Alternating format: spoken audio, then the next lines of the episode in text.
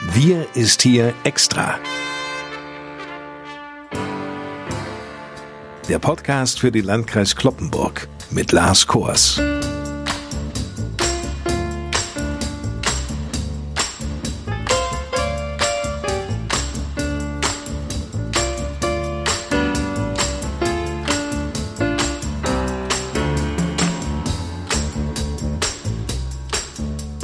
Moin, liebe Leute. Willkommen zu einer neuen Sonderausgabe unseres Podcasts. Wie immer liefern wir Ihnen in den nächsten Minuten Einschätzungen und Neuigkeiten in dieser Corona-Zeit von Landrat Johann Wimberg, der schickte seine Statements zuvor als Sprachnachrichten. Für die einen gehen die Lockerungen viel zu schnell, für die anderen nicht weit genug. Dazu kommt nun eine Meldung des Robert Koch Instituts. Die Reproduktionszahl sei wieder gestiegen, heißt es da. Diese Lockerungen können, sollten die Infektionszahlen wieder deutlich ansteigen, auch zurückgenommen werden. Das wäre natürlich nun wirklich ein Drama. Aber wir haben es ja zum Großteil selber in der Hand. Halten wir uns an die Hygienevorschriften und Schutzmaßnahmen, bleiben wir auf einem guten Weg. Mir kommt es wirklich so vor, dass die Leute sehr behutsam und sehr mit Augenmaß unterwegs sind und sich nach wie vor auch an die entsprechenden Vorschriften, an die entsprechenden Empfehlungen halten. Das trifft für die allermeisten Menschen zu und insofern kann man sagen, ist es bis jetzt, was die Lockerungen angeht, zumindest für den Bereich, den ich überblicken kann im Landkreis Kloppenburg, ganz gut gelaufen. Und das macht mir Hoffnung, dass auch insgesamt der Umgang mit all diesen Dingen sehr verantwortungsvoll geschieht.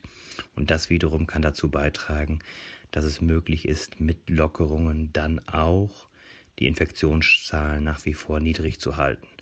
Hoffentlich bleibt das so, dann bin ich ganz guter Dinge, dass wir diesen Weg in der entsprechend positiven Form weitergehen können. Eindrücke von Landrat Johann Wimberg. Seit dieser Woche dürfen nun auch wieder Restaurants und Gaststätten öffnen. Ist der Landrat denn in diesen Tagen bereits essen gegangen? Ja, Herr Kors, ich war in der Tat in dieser Woche am Mittwochabend schon einmal in der Gastronomie unterwegs. Wir waren essen und ich muss sagen, es war sehr angenehm, es war sehr gut organisiert, aber es war auch sehr ruhig.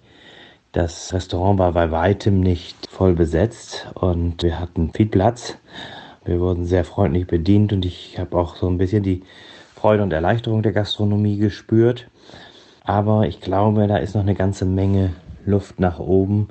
Die Einbußen der letzten Wochen haben sich sicherlich bemerkbar gemacht. Insofern kann man sagen, die Menschen sind noch sehr zurückhaltend, auch im Nutzen der neuen Möglichkeiten, die wieder da sind innerhalb der Gastronomie. Es hat also keinen Ansturm gegeben. Ich habe festgestellt, auch in den letzten Tagen und Wochen, auch bereits vor der Eröffnung der Restaurants wieder, dass sich die Gastronomen eine Menge Gedanken gemacht haben, sich viel haben einfallen lassen. Hier bei uns im Oldenburger Münsterland hatten wir die Aktion Spargel to go. Das ist eine Aktion der Gastronomie hier in den beiden Landkreisen Kloppenburg und Fechter. Und da gab es zum Beispiel zum Abholen Spargelgerichte. Das war eine Ersatz Veranstaltung zu dem traditionellen Spargelessen in den Restaurants. Und da sind auch viele Restaurants ganz kreativ dabei gewesen, um etwas dann quasi außer Haus zu liefern für die Gäste, die sonst in die Restaurants gekommen wären. Also man hat sich schon eine ganze Menge Gedanken gemacht. Ich hoffe und wünsche mir natürlich auch im Sinne der Gastronomie, dass sie diese Krise gut übersteht am Ende und dass auch die treuen Gäste und Kunden wiederkommen mögen in die Restaurants. Zu einem ganz anderen Thema. Nach zahlreichen Corona-Fällen in Schlachthöfen wächst die Sorge vor weiteren Infektionen. Die Branche steht ja seit Jahren in der Kritik, auch wegen der Bedingungen, unter denen dort häufig gearbeitet wird, sowie der Unterbringung vieler Werksarbeiter. In der Pandemie zeigt sich, dass diese Bedingungen die Ausbreitung des Coronavirus verstärken können. Nordrhein-Westfalen beispielsweise will bis zu 20.000 Beschäftigte in den Betrieben auf das Virus testen lassen. Der Schlachtbetrieb von Westfleisch in Coesfeld wurde vorerst geschlossen. Nach positiven Coronavirus-Tests bei zwei Schlachthofmitarbeitern im Emsland sollen zahlreiche Beschäftigte fleischverarbeitender Betriebe auf das Virus getestet werden. Johann Wimberg, wie stellt sich denn die Situation hier in Schlachtbetrieben im Landkreis Kloppenburg dar? Bei uns konkret im Landkreis Kloppenburg haben wir bislang noch keine Auffälligkeiten in diesen Betrieben gehabt. Das muss aber nicht heißen, dass dort nicht auch irgendwelche Infizierten unterwegs sein können in den Betrieben. Und die Ereignisse in den anderen Bundesländern haben natürlich auch zu erhöhter Aufmerksamkeit in Niedersachsen geführt.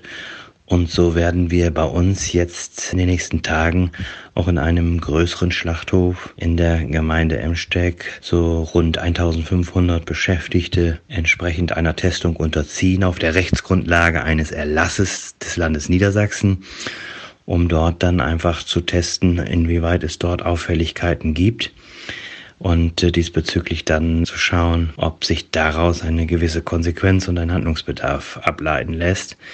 Man muss allerdings sagen, ein Test und eine solche Testreihe ist immer nur eine Momentaufnahme. Das kann aber ein, zwei, drei Tage später schon wieder ganz anders sein. Insofern könnte man das nur mit permanenten Tests kontrollieren und das ist schlicht und ergreifend nicht realisierbar. Also insofern ist das mal eine, ein Versuch, eine Momentaufnahme, die vielleicht Erkenntnisse darüber bringt, wenn etwas dort akut vorhanden ist, dann entsprechende Maßnahmen ergreifen zu können. Wenn dann nichts festgestellt wird, kann es wie gesagt sein, dass es in einer Woche schon völlig wieder anders aussieht. Sie müssen sich einmal klar machen, bei uns in Niedersachsen arbeiten mehr als 20.000 Menschen in 183 fleischverarbeitenden Betrieben. Voraussichtlich werden es daher sogar mehrere tausend Tests sein. Das kündigte Claudia Schröder an. Sie ist die stellvertretende Leiterin des Krisenstabs der Landesregierung. Getestet werden sollen zunächst einmal Personen, die auf verschiedenen Schlachthöfen eingesetzt waren und Mitarbeiter mit Corona-Symptomen. Beim Krisenstab des Landes ist man sich nämlich sehr sicher, es habe zahlreiche Kontakte von Beschäftigten verschiedener Schlachthöfe gegeben, auch eben zu Betrieben, in denen das Virus grassiere. Der Rundblick, das ist das Politikjournal für Niedersachsen, berichtet in dieser Woche über eine Softwarelösung des Helmholtz-Zentrums für Infektionsforschung in Braunschweig. Diese Software trägt den Namen SORMAS und wird in vier niedersächsischen Landkreisen getestet, unter anderem auch hier im Landkreis Kloppenburg. Und jetzt muss Johann Wimberg als Landrat erst einmal Aufklärungsarbeit leisten. Herr Wimberg, was ist SORMAS? Ja, diese Software ist eine neue Entwicklung, die dazu beitragen soll, dass man zu einer landes- oder besser noch bundesweiten Vereinheitlichung kommt in der Arbeit der Gesundheitsämter, die derzeit mit durchaus sehr vielen unterschiedlichen kleinen Softwarelösungen arbeiten und die entsprechende Vernetzung der Gesundheitsämter in Niedersachsen oder auch in Deutschland ist gar nicht gegeben. Auch eine Vernetzung zu den Landesgesundheitsämtern ist nicht vorhanden. Diesbezüglich gibt es diese neue Software mit dem Namen SORMAS und die ermöglicht halt eine digitalisierte Erfassung, eine Vernetzung und eine Übersicht, wo welche Infektionsentwicklungen in welchem Landkreis, in welchem Bundesland sind. Man kann Hotspots, also Infektionsherde erkennen auch wenn es darum geht, wo sind Kontakte, Kontaktpersonen gewesen. All das kann man damit erfassen und nachvollziehen. Und das ist für die innerbehördliche Vernetzung sicherlich ein guter und großer Schritt nach vorn. Ist allerdings, das muss man sagen, aus der Sicht von Datenschützern durchaus eine umstrittene Lösung. Nur diesbezüglich muss man dann, auch was den Datenschutz angeht, eben Lösungen ermöglichen, damit man diesbezüglich zu einer besseren Vernetzung der Gesundheitsämter in Deutschland oder zumindest in einem Bundesland kommt. Ob uns diese Software nun hilft, noch innerhalb dieser Corona-Krise, der Corona-Pandemie, naja, das bleibt abzuwarten. Vielleicht kommt sie dafür zu spät. Aber es ist jetzt gut, so etwas auf den Weg zu bringen, damit man für weitere Infektionsentwicklungen oder Infektionswellen gerüstet ist. Und deshalb sind wir gerne dabei und testen diese Softwarelösung und hoffen auch, dass sich aus dieser Testreihe gute Erkenntnisse ergeben, damit man tatsächlich so etwas landes- oder besser noch bundesweit einführt.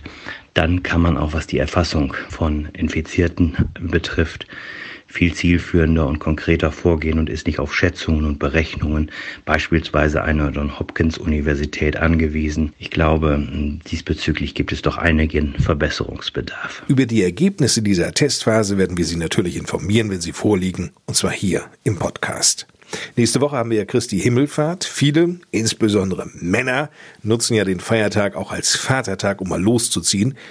Zumindest war das ja in den letzten Jahren immer so. Aber was ist denn in diesem Jahr überhaupt erlaubt? Ja, ähnlich wie am 1. Mai, so gilt natürlich auch am Christi Himmelfahrtstag für alle nach wie vor die Kontaktverbote, die Kontakteinschränkungen auch und mit den Lockerungen ist das sehr überschaubar, also mit größeren Gruppen und größeren Runden durch den Tag zu ziehen.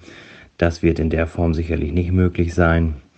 Insofern kann man auch nur alle da bitten und aufrufen, sehr maßvoll mit den Möglichkeiten umzugehen. Und wer dann mit der Familie eine Radtour macht oder in besonderer Weise irgendwie draußen unterwegs ist, dann ist das sicherlich kein Problem. Aber das, was man mit typischen Vatertagstouren verbindet, das wird so in dieser Form sicherlich nicht stattfinden können. Auch wenn für Sie Christi Himmelfahrt möglicherweise anders verlaufen wird als gewohnt, so wünschen wir Ihnen noch in der kommenden Woche zumindest einen erholsamen Tag.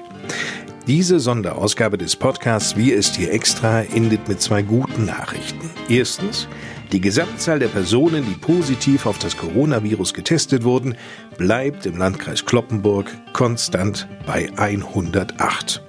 Zweitens, und das ist die noch bessere Nachricht, 98 von denen, die sich infizierten, sind inzwischen wieder fit. Folglich sind es noch 10 bei uns im Landkreis, die mit dem Coronavirus infiziert sind. Denen insbesondere gute Besserung und alles Gute. Informationen rund um das Thema Corona im Landkreis Kloppenburg finden Sie natürlich auch auf der Homepage des Landkreises unter lkclp.de. Soweit wie es hier extra.